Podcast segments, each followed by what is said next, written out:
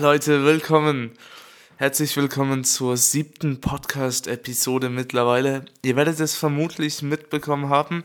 Und zwar der, der Anfangstrack wurde etwas verändert, ja.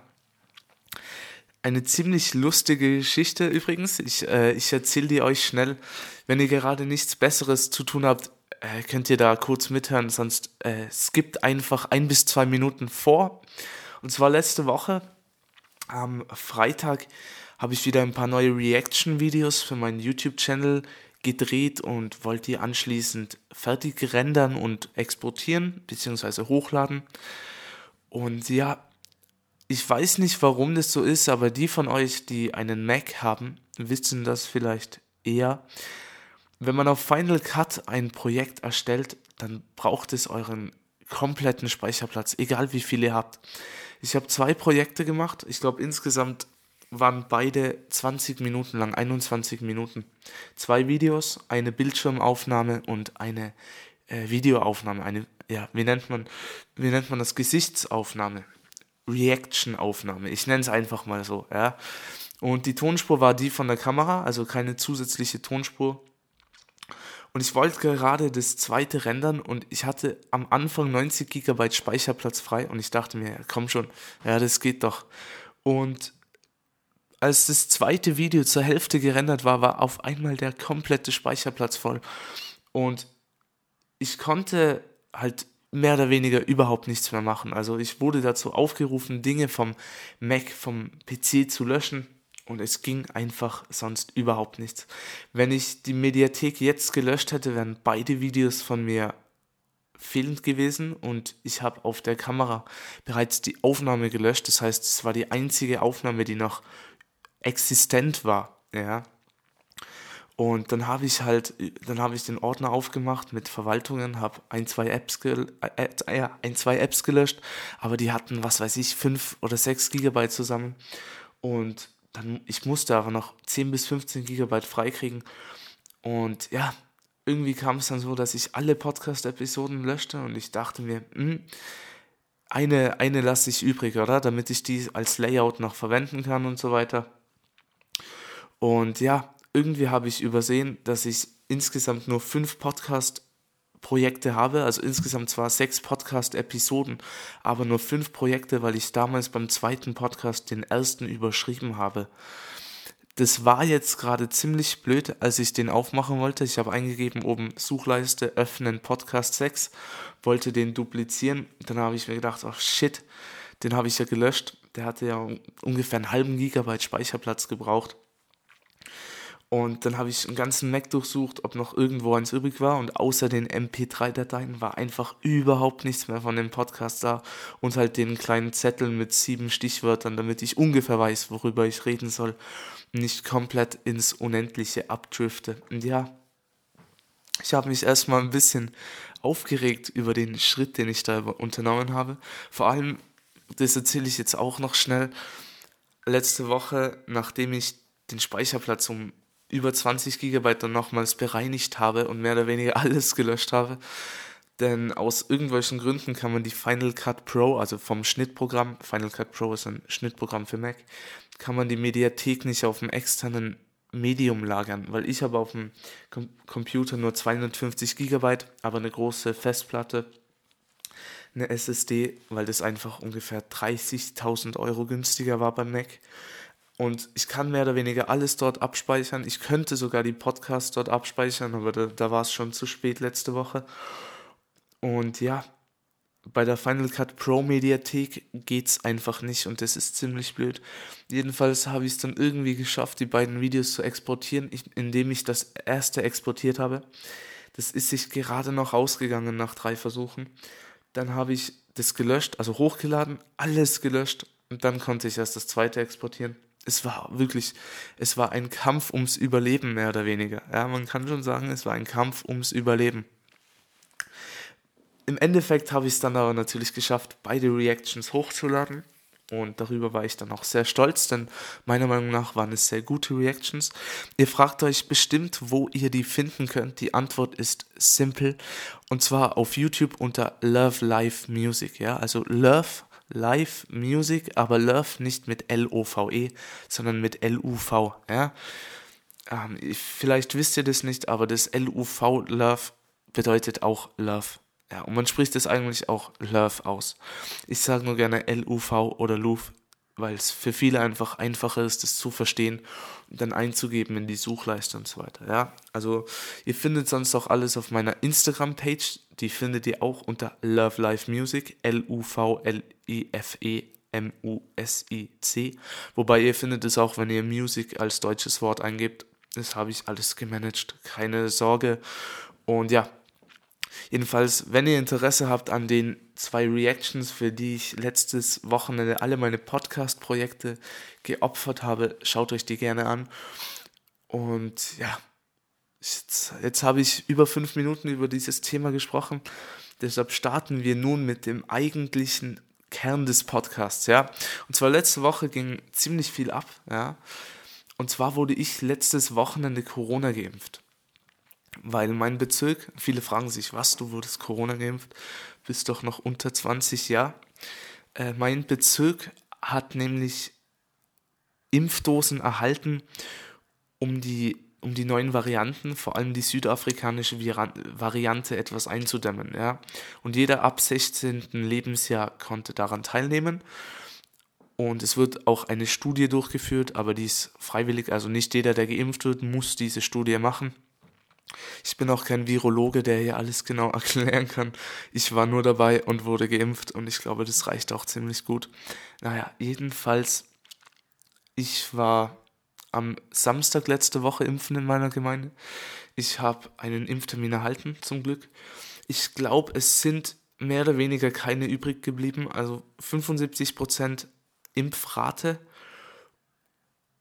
Und ja, ich glaube, damit wurde ungefähr gerechnet mit mit 70 Prozent, glaube ich sogar nur.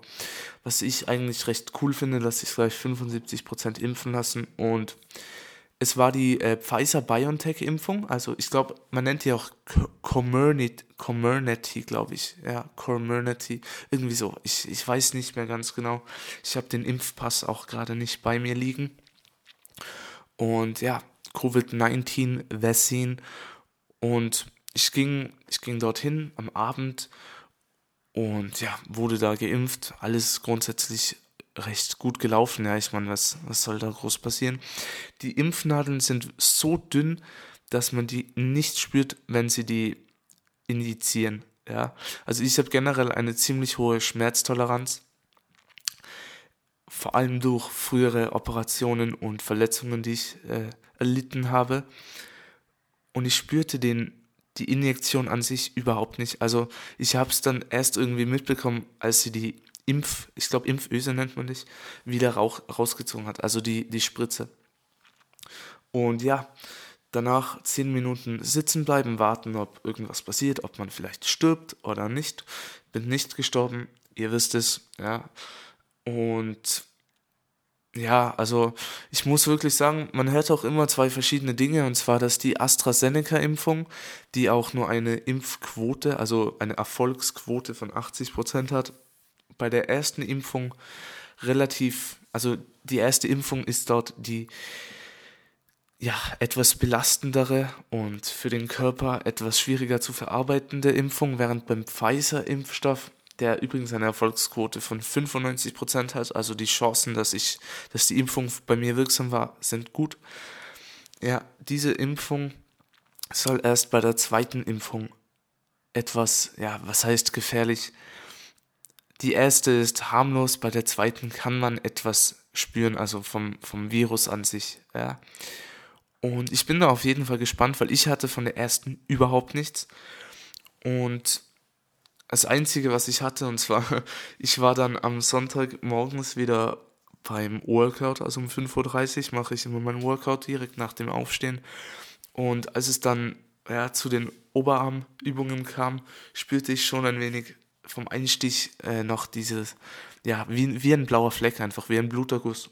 Hat, hat sich das einfach angefühlt. Aber ihr glaube, ich glaube, ihr kennt alle das Gefühl nach dem Impfen wie sich das dann anfühlt mit den, äh, mit den Spritzen und ja, bei den vorherigen Impfungen, die ich aber hatte, ich glaube Masern, keine Ahnung, was man als für Impfung hat, halt die Standardimpfungen, Dreifachimpfung, ähm, da waren die Schmerzen auch noch nach drei, vier Tagen da, aber heute, jetzt ist Montag, also zwei Tage danach, beziehungsweise noch nicht ganz 48 Stunden und ich spüre überhaupt nichts mehr vom, vom von der Einspritzung. Ja, ich nenne es einfach mal Einspritzung, wie bei einem Auto, wenn man das Öl einspritzt. Ja, wie auch immer.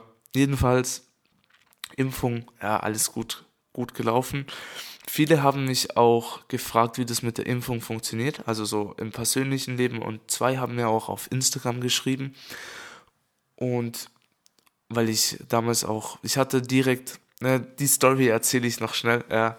Und zwar ich hatte direkt dann am dem, bevor ich zur Impfung ging, hatte ich schon die Vision, dass ich ein bis zwei TikToks mache, oder? Weil ich war halt mehr oder weniger auch auf die, auf die neuen schnellen TikTok-Likes aus und ich habe mir schon überlegt, so, mh, ja, ähm, mit dem müsste das eigentlich relativ gut funktionieren. Ist ja gerade so im Trend, Corona sowieso, aber die Impfung und dann auch noch ein schönes TikTok, ein schnelles, wie man geimpft wird und so. Das habe ich natürlich jetzt nicht direkt gemacht, aber ich habe die Bestätigung gefilmt und äh, das Pflaster am Oberarm und ja, ja, irgendwie so halt alles. Und noch ein kleines TikTok mit einem Joke, das könnt ihr euch gerne ansehen auf meinem TikTok-Account, ja, Leolito Love, also Leolito Love, ich, ihr wisst ja jetzt, wie man das schreibt. Und das TikTok bekam in 48, also in no, noch nicht ganz 48 Stunden über 20.000 Klicks. Also ich war wirklich, wirklich überrascht, dass das so abgehen würde, weil ich habe, also ich hatte 15 Follower, wo ich es hochgeladen habe. Und mittlerweile habe ich über über 25, glaube ich.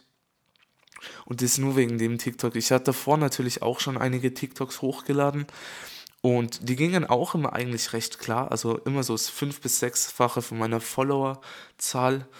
Und ja, ich war eigentlich sehr zufrieden. Also vor allem mit TikTok lässt sich halt irgendwie schon schnell dieser Erfolg aufbauen. Dieser, ja, das, wenn etwas ankommt, dann merkt man das halt ziemlich schnell. Und es kommt halt relativ viel auf TikTok an.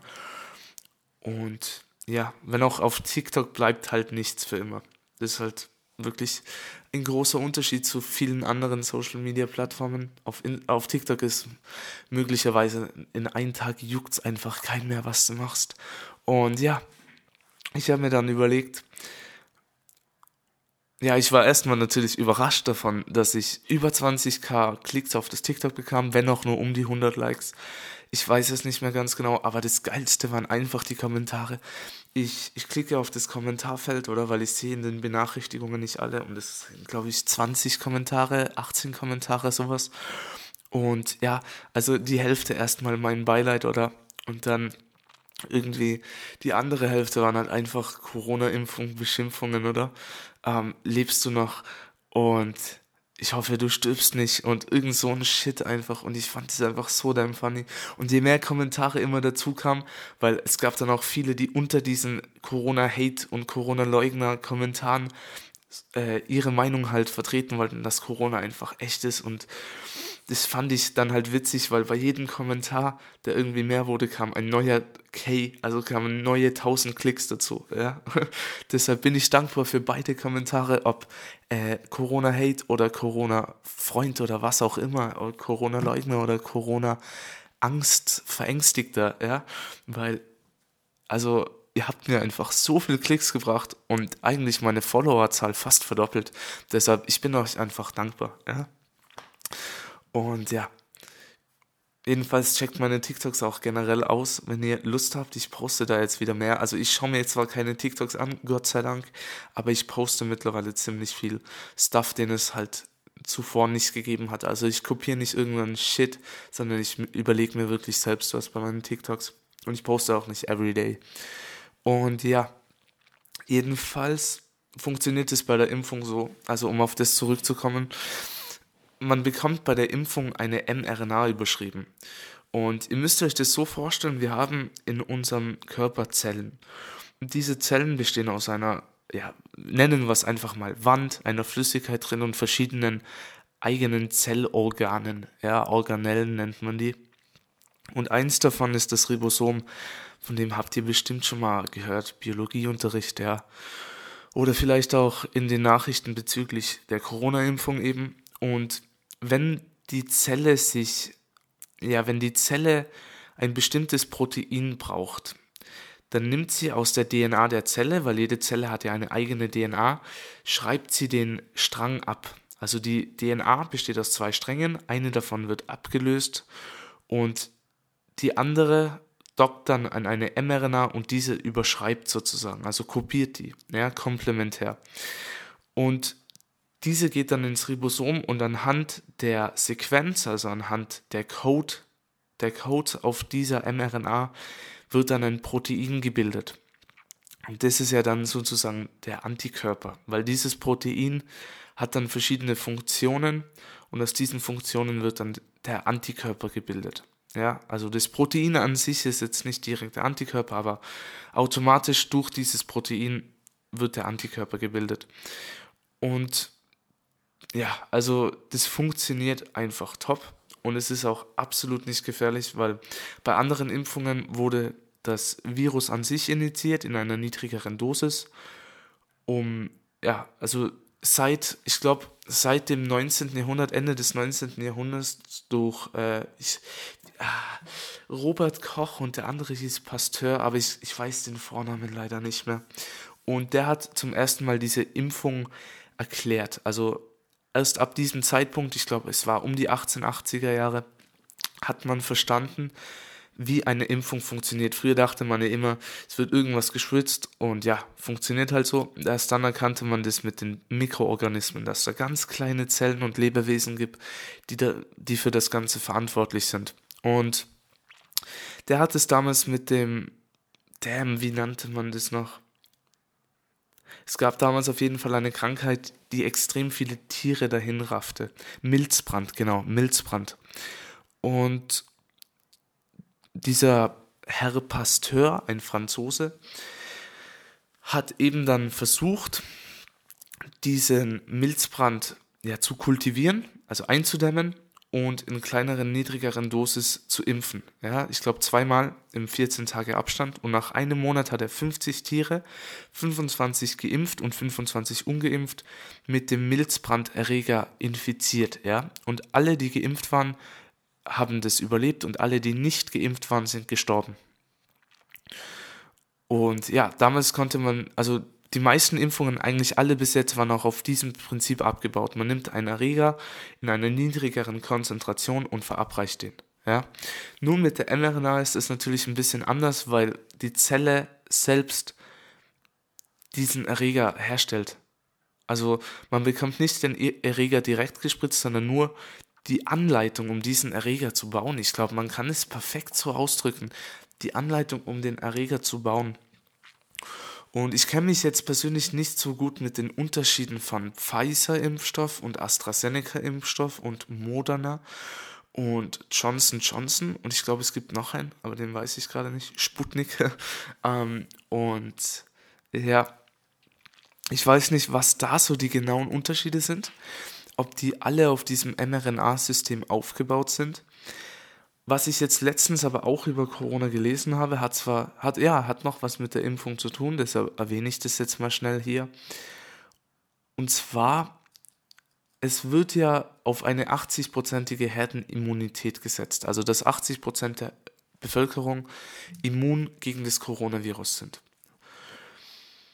Jetzt ist es so, die Pfizer-Impfung hat einen eine Erfolgsquote von 95 Prozent. Das heißt, jeder 20. der geimpft wird, bei dem funktioniert die Impfung nicht. Wenn jeder sich impfen lassen würde mit Pfizer, wären aber 95 Prozent der Herde, also der Bevölkerung, immun gegen das Covid-19-Virus. Jetzt ist es aber so, dass wir eben nicht nur Pfizer zur Verfügung haben, sondern auch AstraZeneca. Und AstraZeneca hat eigentlich von 60 bis 100 Prozent alles drin. Also man geht im durchschnittlichen Wert von ungefähr 80 Prozent, ein wenig drunter sogar aus. Es müssten sich 100 Prozent der Bevölkerung, es müssten, beim Pfizer wäre es so, wenn sich 100 Prozent impfen lassen, dann hätten 95 Prozent eine Immunität. Das heißt, grundsätzlich müssten sich nur um die also was heißt nur, es müssten sich um die 87% impfen lassen und es wäre die 80% Herdenimmunität gewährleistet. Beim AstraZeneca hingegen müssten sich 100% impfen lassen, um die 80% Herdenimmunität herzustellen und aufzubauen. Ja, und durch das Mischen, weil es gibt weder nur AstraZeneca noch Pfizer, sondern es wird ja immer eine Mischung angeboten oder angepriesen. Und ja, diese Mischung, selbst wenn diese Mischung, ja, ne, nehmen wir einfach mal an, 50% der Impfungen gehen dann vom Pfizer-Impfstoff aus und die anderen 50% gehen vom AstraZeneca-Impfstoff aus. Es müssten sich dann immer noch 90 bis 95% Test, äh, impfen lassen. Und die Impfquote, also in meinem Bezirk war sie bei 75% ich glaube 75,8% Und wenn sich aber nur 75% impfen lassen, ist die Herdenimmunität bei etwas unter 70% also ungefähr 68 bis 69% Und selbst die untere Grenze der Herdenimmunität, die auf 70 bis 80% äh, ja, angesetzt ist, wäre nicht erreicht. Und das ist jetzt schon der Wert ohne die ja, Kinder und Jugendlichen unter dem 16. Lebensjahr. Wenn man diese noch mitrechnet, wäre der Wert natürlich ein anderer, aber die stellen keine wirkliche ja, Gefahr dar, entweder in Bezug auf, ja, bei denen ist der Krankheitsverlauf halt einfach nicht so dramatisch und sie verbreiten das Virus auch nicht so extrem, vor allem jüngere Kinder nicht. Und ja, das heißt, es wird noch interessant mit der Herden Herdenimmunität. Ich bin gespannt, wenn ich einmal in der Woche die Nachrichten für fünf Minuten verfolge, weil sonst interessiert mich das überhaupt nicht. Aber ab und zu ist einfach bei mir das Bedürfnis da, fünf Minuten meiner wertvollen Zeit in das ganze Thema zu investieren. Ja, letzte Woche habe ich das natürlich etwas verpasst, weil ich schon über 15 Minuten in die Impfung investiert habe.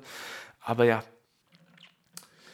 jedenfalls ja, es wird auf jeden Fall noch spannend. Ich glaube, der Johnson-Johnson-Impfstoff äh, ist jetzt auch zugelassen. Moderna, glaube ich, verkauft keine Impfstoffe an Europa, weil die alle in den USA gebraucht werden.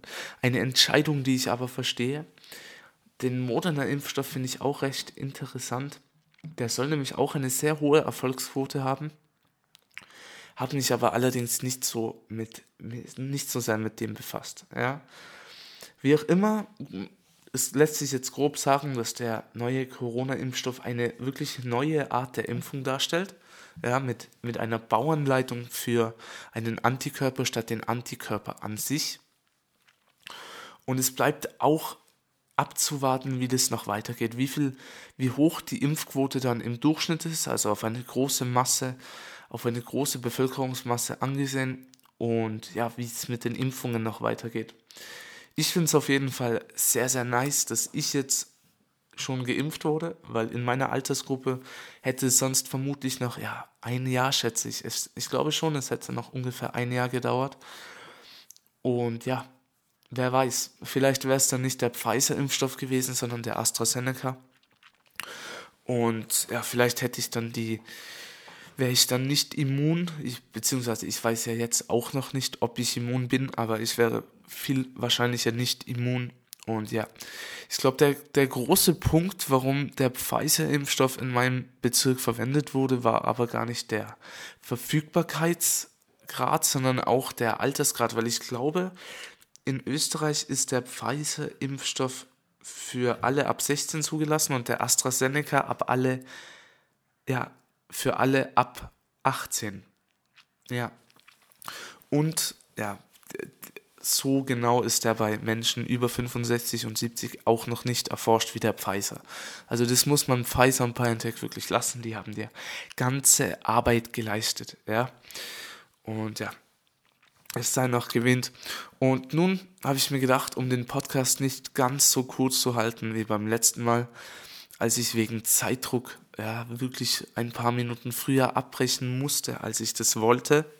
Und zwar habe ich mir jetzt überlegt, ich rede noch kurz über den Schichtbetrieb an Schulen, ja, aber ich hole mir noch kurz ein Glas Wasser und ja, setze mich dann wieder hier hin, ja, also gerne 15 Sekunden überspringen ab jetzt.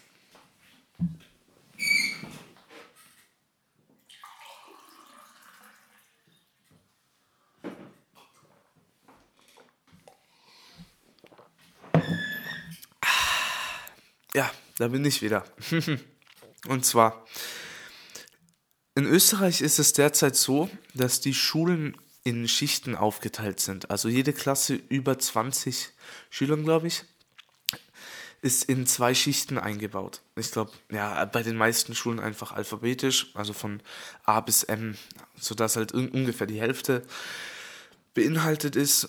Und ja, jetzt ist es so, dieser Schichtbetrieb ist eigentlich absolut sinnlos und unnötig.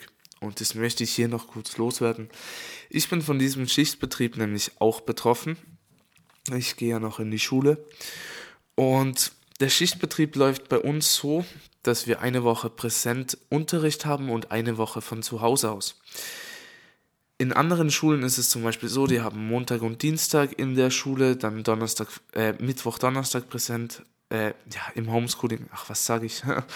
Mittwoch, Donnerstag im Homeschooling und Freitag dann alle im Distance Learning, ja, also beide Gruppen, beide Schichten.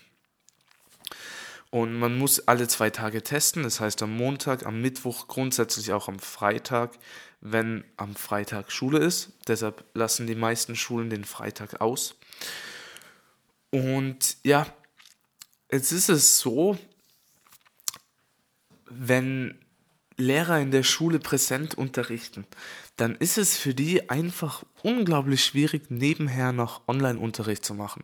Die müssen dann ja theoretisch beides gleichzeitig erledigen. Man könnte jetzt natürlich sagen, ja, es funktioniert doch, Computer, Mikro und Kopfhörer oder Boxen und dann kann man die teilhaben lassen. Ja, Jetzt gibt es allerdings das Problem, dass ein Lehrer nur die Schüler fragt, die wirklich in der Schule sind. Sonst, sonst, ob jemand zu Hause was zu sagen hat, ist einfach scheißegal, oder?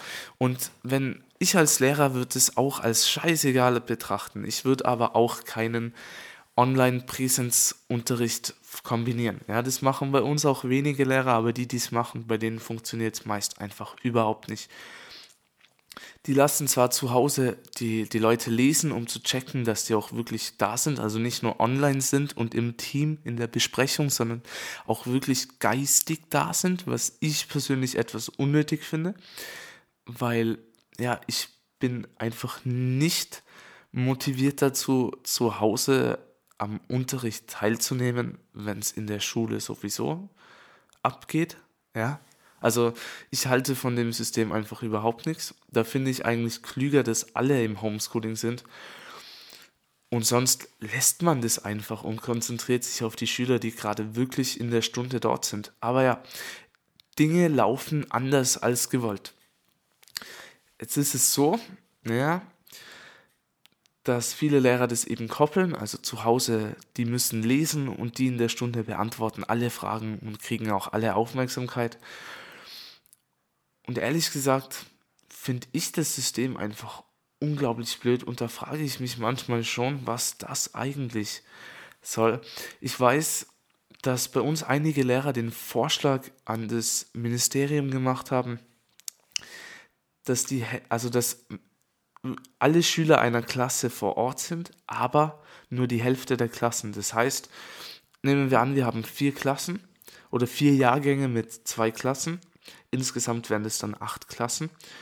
Und die Hälfte, vier Klassen, also zum Beispiel beide erste und beide zweite Klassen, dürfen in die Schule, lassen sich natürlich testen mit den Tests, die 40% genau sind, und gehen dann in den Unterricht, besuchen den Unterricht und die Woche drauf bleiben die komplett zu Hause.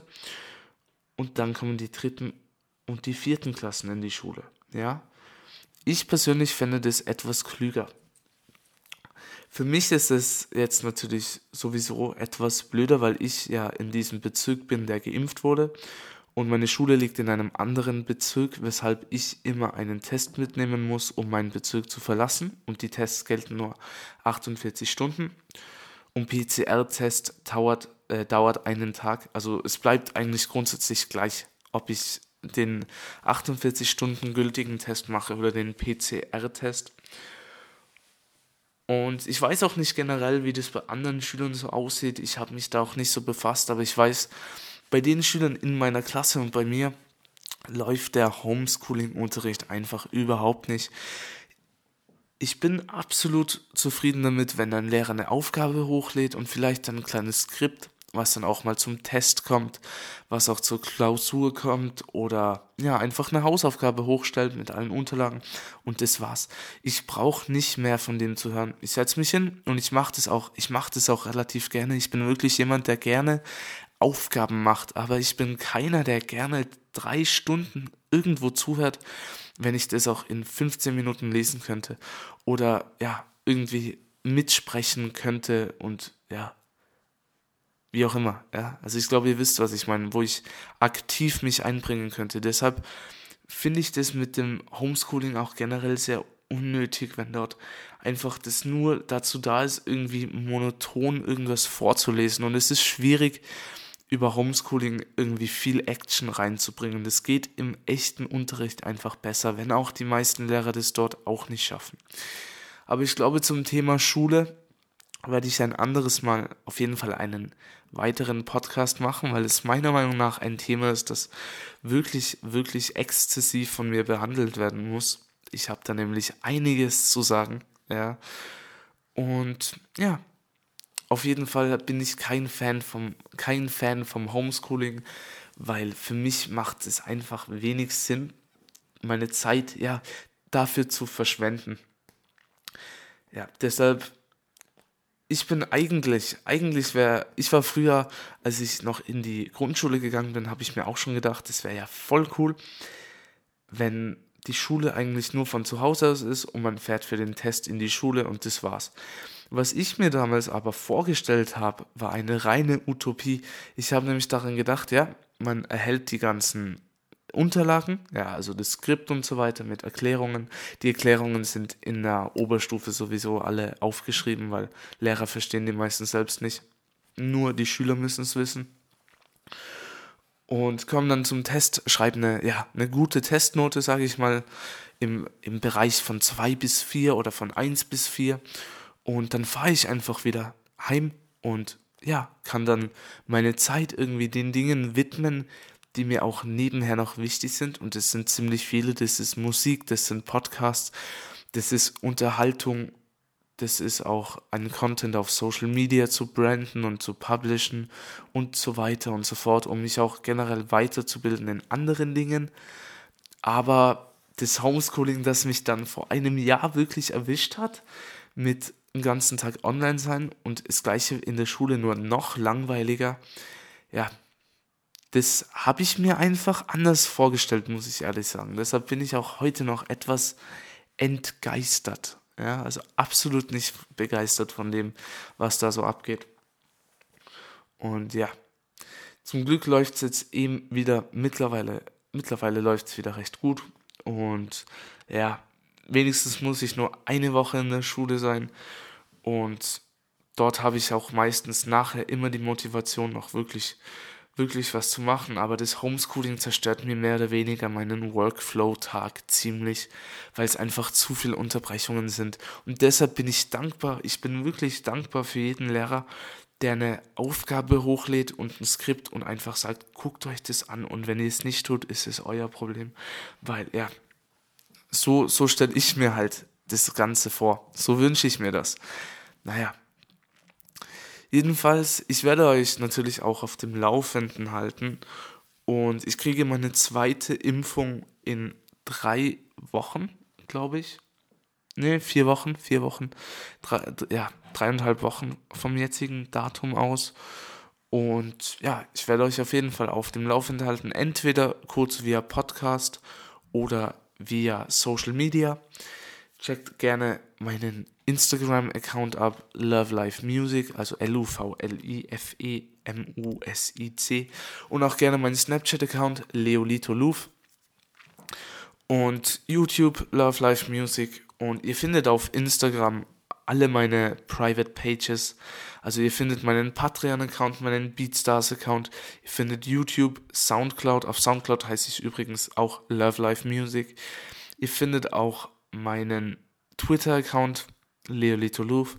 Ihr findet auch meinen, ja, ihr findet einfach alles, meine Facebook-Seite und so weiter und so fort. Am einfachsten ist aber alles über YouTube, glaube ich, ehrlich gesagt. Da könnt ihr auch einen, euch einen größeren Eindruck von mir und meiner Person schaffen. Ja, findet dort auch alle wichtigen Links unter jedem Video.